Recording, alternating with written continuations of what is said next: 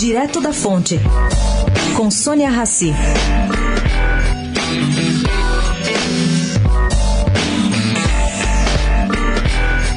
Dirigentes do Alto Comissariado da ONU para Refugiados, em Genebra, não escondem constrangimento ante o descaso da comunidade mundial pela gravidade da crise na Venezuela. Para ficarem apenas dois dados, o total de pessoas atingidas já superou a dos refugiados sírios. Segundo, uma ajuda de 44 milhões de dólares pedida em março não arrecadou até agora nem 50% desse valor, contra um apoio de 3 bilhões de dólares já obtido para os sírios.